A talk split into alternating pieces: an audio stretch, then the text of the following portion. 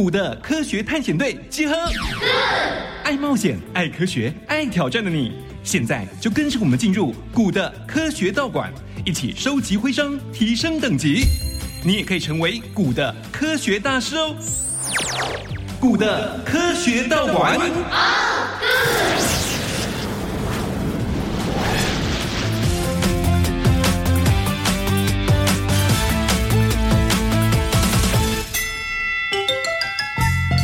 你觉得古代有没有类似口罩的用品？兽皮、叶子，我觉得他们应该不会有，因为我觉得他们应该会觉得这样呼吸困难。就是一些普通布之类的，就是直接遮住口。哦。加入古的科学道馆的行列，我是道馆主持人唐尼，大家可以叫我妮姐姐。我们的古的科学道馆呢，每一集都会挑战不同的道馆内容哦，而且呢，执行的任务就是要让大家学习到更多和古代有关的科学知识啊。而今天要带领大家一起去探险的小队长呢，就是我们古德拉小队的队长苏佑根。Hello，古德拉，大家好，我是苏佑根。还有我们欧古德小队的队长郭红叶。哦，Good，大家好，我是郭红叶。OK，那今天我们要执行的任务内容到底是什么呢？赶快呢，请 Good 的助理来公布一下挑战内容吧。今天要挑战的任务是发现古代的口罩。人类历史上最早的面罩是用来伪装或是扮演，一直到西元前第六世纪，人们才开始用面罩来保护自己。到底在口罩正式出现之前，有类似口罩的用品吗？古德拉小队队长苏佑根，徽章数二；欧古德小队队长郭红叶，徽章数二。收听的同学们，赶快选择你想加入的队伍，跟着两位小队长一起接受挑战。挑战过关，就可以获得专属的道馆徽章。收集的徽章数越多，就越接近 Good 科学大师的目标喽！决定好了吗？科学探险队出动喽！好，今天我们要挑战的任务就是发现古代的口罩哦。哎，我先来问一下我们的两位小队长，你们觉得口罩有哪些功用？防堵飞沫，就是又跟唾液，防堵飞沫唾液。然后隔绝病毒，嗯，那红叶嘞？呃，隔挡一些沙，就是风沙雾霾，可以遮挡还有一些病菌。我不晓得你们身边有没有人，以前有些人呢、啊，可能就是比如说花粉很多的时候，他们会过敏，啊、他们也会戴口罩，对不对？就是避开这些花粉，或者天气很冷很冷的时候，我们是戴口罩干嘛？保暖，对啊，所以口罩其实也有其他的功用，除了防疫之外，那还有些人会戴口罩来装饰，比如说参加一些呃活动，可能他们会戴面罩式的口罩啦，或者是什么去装饰一下哦。那我们现在的口罩其实内容种类还蛮多的，比如说有医疗用口罩，还有什么口罩？N 九五口罩，对，N 九五口罩还有吗？活性炭口罩，就普通口罩。对，你们以前有没有看过人家戴那种打菜的布做的那种口罩？哦，对，打菜的口罩是透明的那种，哦、对不对？是的。哎，对，所以现在口罩的种类真的还蛮多的。可是以前到底有没有口罩呢？有经过你们的查询，古代有口罩，只是不是像现在这么厉害，可以隔绝很多的。要面就是大巾子，就是一个布，然后围在嘴巴上面，是用绢巾做成的。哦，所以是把嘴巴、口鼻遮起来而已，然后就是防止唾液。嗯，那红叶，你查到的资料是什么？我查到，因为以前的车。他们没有就是外面的包装，所以他们就会闻到一些废弃物，他们就会戴口罩阻隔，就不会、嗯、可能会让肺部受损。他们算是隔绝空气吗？就是希望就是空气品质。那你们还有查到什么？你们现在都认为古代有口罩嘛？对不对？只是不是像我们现在是挂在耳朵上的，他们是用布绑起来的。然后我查到还有在一八九七年有德国人发明的。六层纱，然后呢，再就盖在衣领上面，然后需要的时候这样翻起来。哦，但是有人觉得太麻烦，就是用两个袋子绑在耳朵上面，所以才会变成现在的口罩。那到底今天我们的这个要挑战的科学道馆老师又会出哪些跟口罩有关的题目，考验我们的两位小队长呢？我想呢，我们的两位小队长已经做好准备了。那收听的同学们，你已经决定好要加入哪一队了吗？现在我们就赶快来进行科学道馆挑战赛喽！科学道馆挑战赛，科学探险队注意喽！在这里，你们要和道馆的馆主进行对战，获胜者可以得到专属的道馆徽章。到底今天会有哪一队在对战中赢得胜利，获得徽章呢？Ready, go！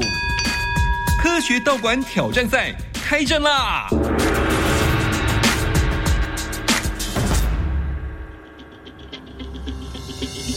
好，马上呢，我们来进行今天的科学道馆挑战赛喽。今天我们的两位小队长准备好，要来挑战的就是跟口罩有关的口罩道馆。而负责看守这个道馆的馆主呢，是我们新北市八里圣心国小的颜荣仪老师。老师好，大家好。好，那个荣仪老师上次考的我们两位小队长头晕晕的，哦，反应有一点迟钝。不晓得今天老师你觉得你准备了几颗星的困难指数要让他们来挑战？应该是三吧？对啊，还是三吗？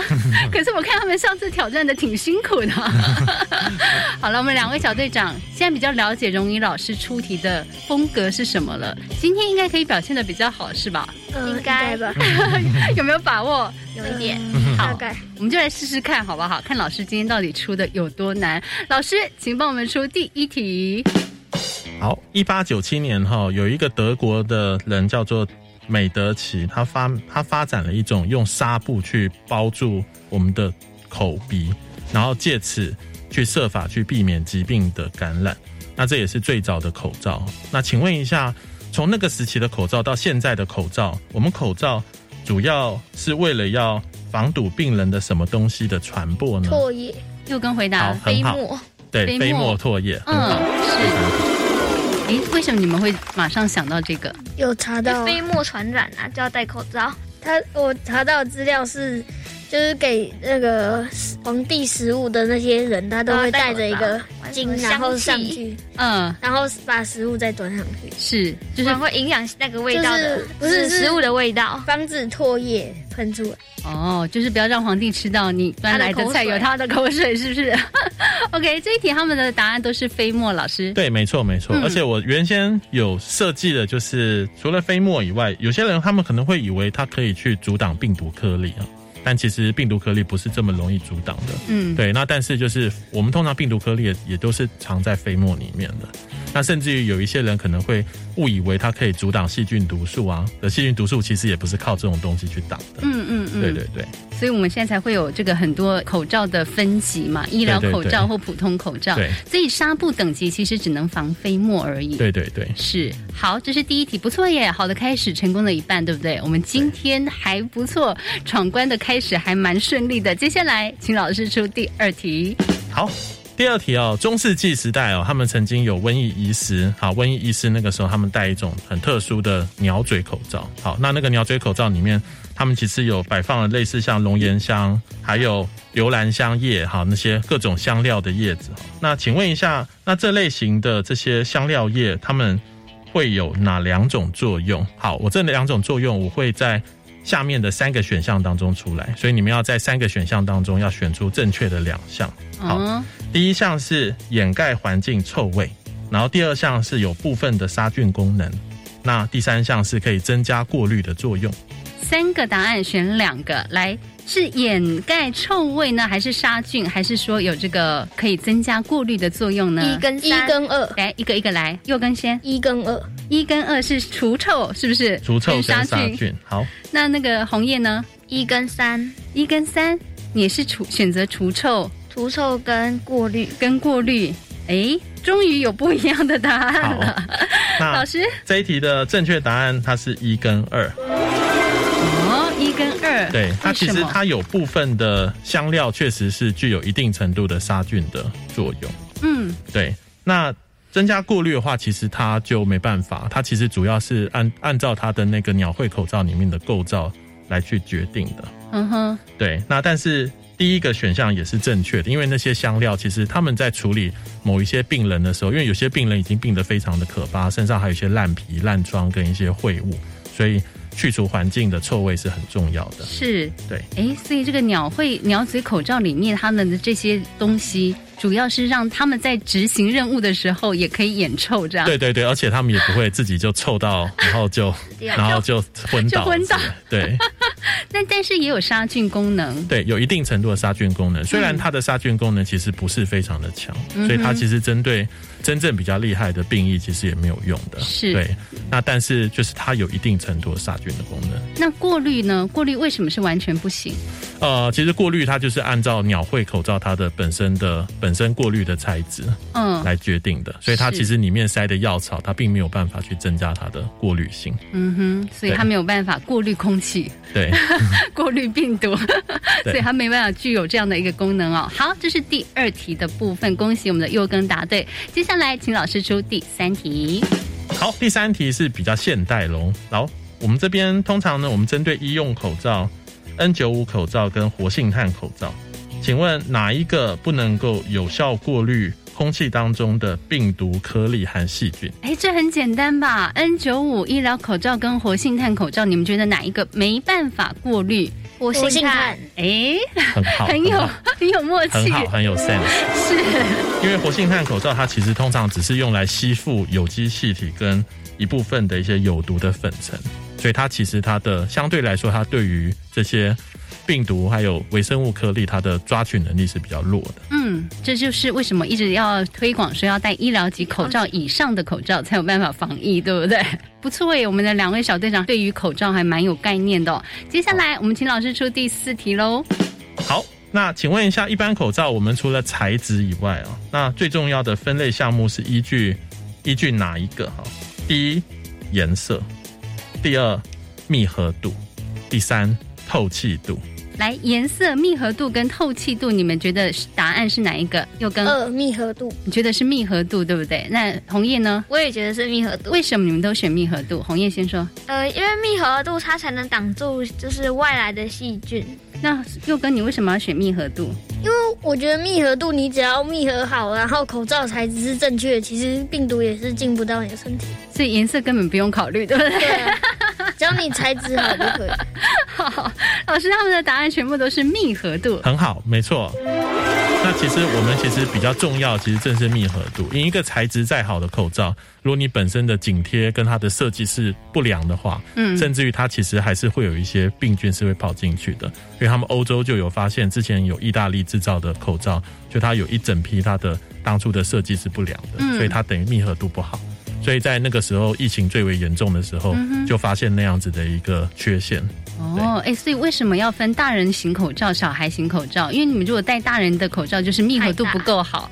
这就其实是危险的，对对对，所以不要考虑到颜色的问题，也不要考虑到好不好看的问题，最重要是密合度是不是适合自己哦。来，最后一题喽，哎，你们快要挑战过关了耶！你们今天表现的还不错耶。我们这个今天两位小队长目前为止哦，四题当中红叶答对三题，我们的又跟每一题都答对哦。最后一题看有没有办法玩疯呢？来，老师请出题。好，那。实际上，虽然在十九世纪的时候，口罩已经发明出来了，可是其实它是经过有一次重大的、非常非常重大的一个公卫事件，它才导致口罩真正的在整个世界广泛的使用。好，那我们来看一看是哪一项，请大家选出正确的答案哈。A. 十九世纪的肺结核，B. 二十世纪初的西班牙流感，C. 二十一世纪的 SARS 疫情。这个他们都没有经历过，来谁？我觉得红叶是 C，红叶觉得是 C，为什么？因为呢，SARS 听以前说就是很严重，嗯，所以他们就是口罩应该都是戴的很好，这样还有就是我们就不会感染到。是，所以你有听过 SARS 疫情？因为 SARS 也是飞沫的，所以它。也是要戴口罩来预防。是，那佑耕呢？我也觉得是 C。为什么？因为这就感觉人家说 SARS 都感觉很严重，然后就是死了很多人才会这么重视口罩。嗯，不是因为你们只听过 SARS 啊，不是，前面两个你们都没听过这样子。所以你们其实都知道，SARS 疫情那时候大家口罩戴得很紧，是吗？嗯，哦，好，老师，好，这一题对吗？很可惜，两个都没有答对。好，这一题其实它是西班牙流感。好，西班牙流感是人类第一次体认到原来口罩这么的重要。当时其实西班牙流感跟我们现在的，就跟后来的像是 SARS 啊，或者是我们现在的新冠肺炎，其实是非常类似。那个时候在第一次世界大战的时候，因为当时的人们他们的工位的习惯都不好。那之后，它其实就是人类首次开始去提倡说，在疫情的区域应该要戴口罩。哦，对对对，所以是从二十世纪开始。对，它是一九一八年那个时期。嗯哼，可是口罩其实早在十九世纪就有了。对对对，隔了这么久之后，大家才意识到口罩很重要。那如果等到 SARS 的话，就太晚了，我们应该已经死很多了。嗯、对对对，是哎，所以你们现在知道了吧？这个 SARS 疫情虽然说那时候我们口罩戴得很紧，但是其实大家体认到口罩很重要的时候，是在这个西班牙流感的时候。好。很抱歉，我们的佑根没办法五题全答，对。但是呢，今天的表现真的都还不错。不晓得老师觉得今天我们的红叶还是我们的佑根可以得到所谓的口罩专家徽章呢？老师，嗯，我这次会颁给佑根。哦，为什么呢？对对对，因为佑根其实在刚开始的时候，他的一个答题。非常的迅速，对对，有点超乎我原先的想象。对，是你觉得他反应非常的快，是不是？对对对。好，那恭喜我们的佑根拿下了口罩道馆当中的口罩专家徽章，恭喜！好，那接下来呢，我们就要请这个馆主来帮我们设定一下科学时光机了。不晓得今天我们到底要穿越到哪一个年代呢？老师？好，我们今天要将科学时光机的年代设定在一百多年前。那时候爆发了严重的疫情，造就了 N95 口罩的发明。究竟当时发生了什么事？就让时光机带大家去了解一下吧。好，现在呢，就请同学们赶快系好你的安全带哦。我们的科学时光机出发喽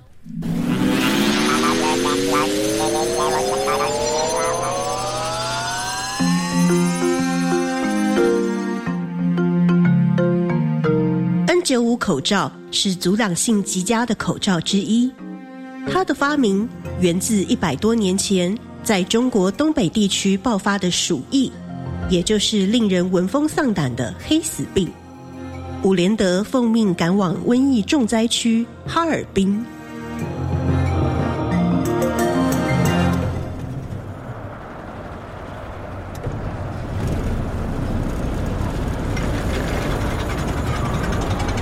老师，好冷啊，连路上也好冷清。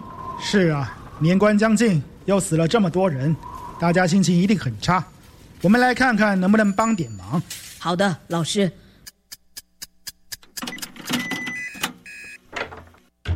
报告老师，人体检验结果出来，您看。啊，这是鼠疫杆菌。嗯，嘉瑞，老鼠的检查报告出来了吗？我找一下。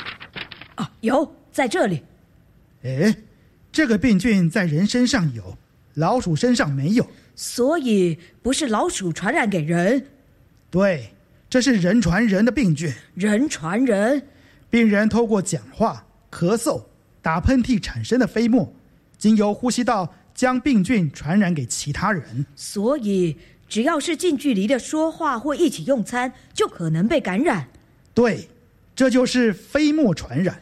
难怪瓷器店全家八人全部染疫身亡，还有一座天主教堂两百五十个教友病死，这太可怕了！怎么办？走，赶快向防疫大臣们报告。报告师召集大臣麦斯尼医生，根据我的研究发现，这次的鼠疫是透过空气传播到呼吸道，造成肺部感染，确诊者会发烧、气喘、咳嗽。最后因窒息身亡，而且这些被感染的人都曾共处于密闭的环境里，表示这是人传人的飞沫传染。我说武博士啊，我从来没听过什么人传人、飞沫传染的理论。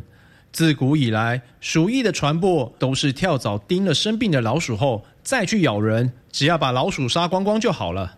这，那若真是伍博士的理论是对的。有什么解决的办法呢？戴口罩用口罩保护自己，不被别人传染，也不传播给别人。啊，就这么简单？我可是鼠疫专家耶！你要听我的，我还是去捉老鼠比较实在。麦斯尼，不要走啊！哎，还没讨论完呢。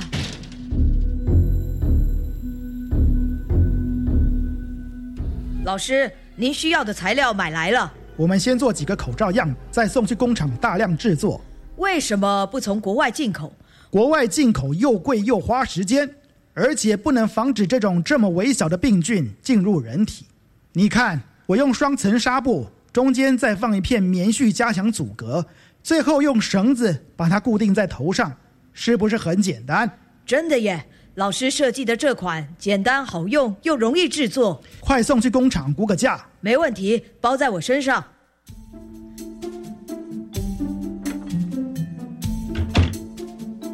报告老师，厂商说一个口罩售价二点五分哦。哈，太好了，麻烦工厂赶快制作。是。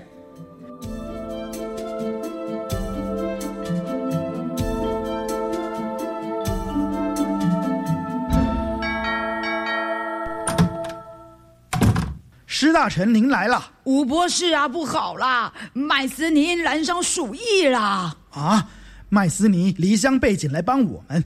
还因此染病，他的家人一定很担心。走，一起去看他。施大人，老师，等一下，请先戴好口罩，再去探病。对对对对，一定要戴好口罩。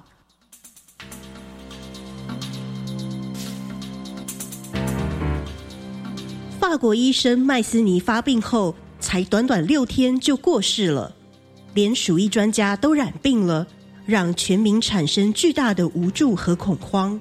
更惊动了全世界。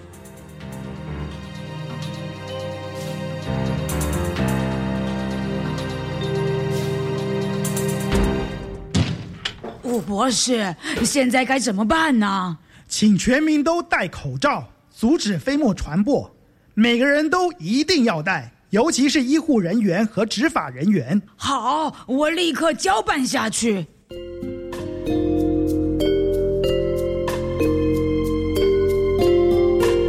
伍连德设计的口罩被称为“伍式口罩”，由于制作方便、造价低廉，受到民众的认可，大家都乖乖戴上，因此降低死亡率，疫情也就很快被控制住。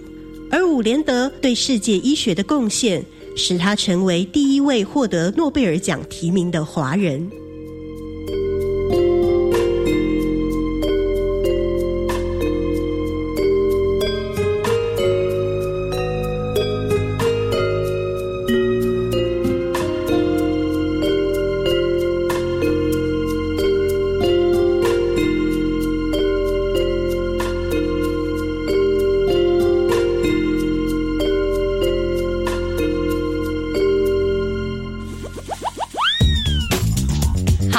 进行完了我们今天的科学道馆挑战赛，我们的两位小队长呢，哎，也挑战成功了口罩道馆啊！不晓得收听的同学们，你是不是对于口罩的演化，或者是口罩的功能以及相关知识更加了解了呢？那我要请教一下我们今天的两位小队长，你们一路挑战下来之后，有没有什么特别的心得要来跟收音机旁的同学们一起分享？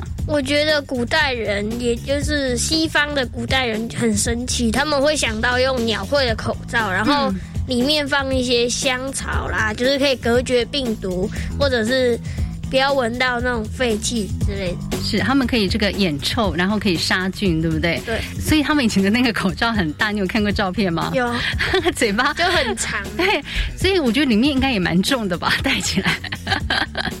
啊，那我们的红叶呢？呃，我发现口罩不能乱挑，就是口罩不能只选颜色，要看它的那个缝隙，就是小和大。嗯、如果它刚好符合你的脸型，就可以买下来。但如果如果小孩带大人的的话，就是会有太大的空气，病毒就会跑进去。嗯，因为这个密合度很重要，对不对？对。如果说密合度没有呃密合的很好的话，也是增加了感染的风险哦。那你们知道口罩要怎么挑吗？我们在去购买口罩的时候，应该要怎么来挑口罩？除了我们看这个大小之外，红叶要挑选医疗级的口罩，它这样才会真正发，就是用它的效果，才有真正的效果。真正的效果。嗯，我们知道说口罩其实是有防疫效果，尤其是医疗用的口罩哦。那这个医疗用的口罩其实有一些标章，我们需要去认识的哦。比如说，它有没有卫福部核准的字号？那还有他们有没有 CNS 的标章？这是国家标准的意思。有看过？嗯、没没有注意，只有注意卫福部那个。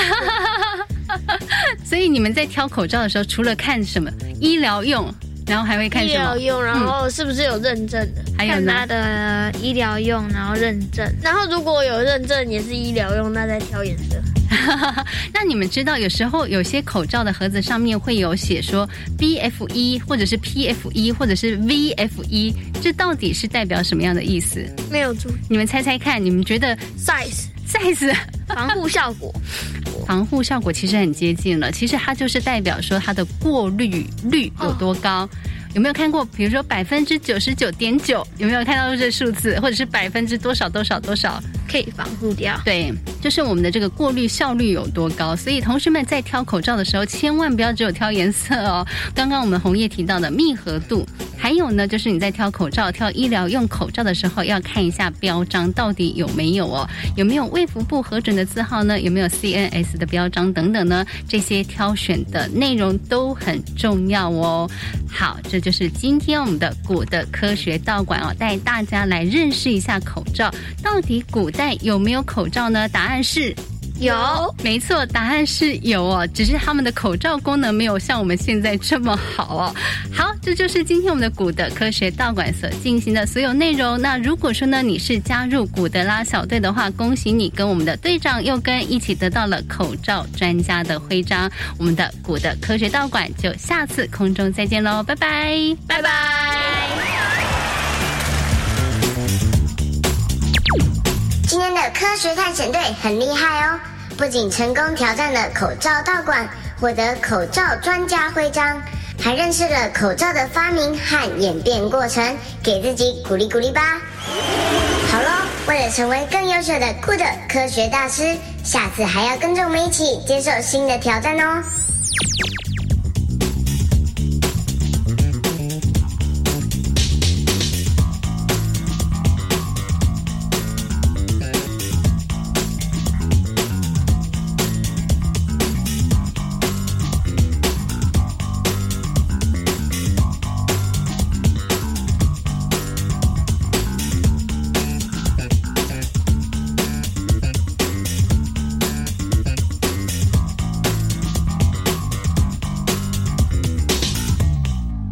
是 VK 课，勇于接受新观点，请收听教育电台。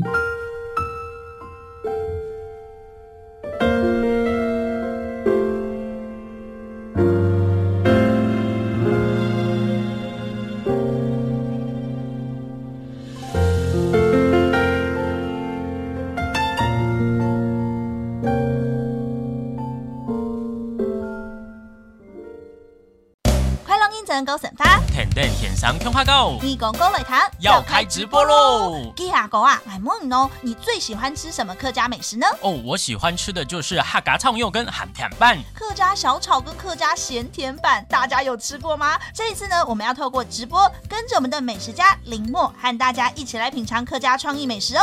就在二月二十六礼拜一中午十二点，我们网络线上见喽！记得来看哦，来看来看。留言给予我们五星好评。想收听更多节目，请到教育电台官网或 channel plus 频道收听哦。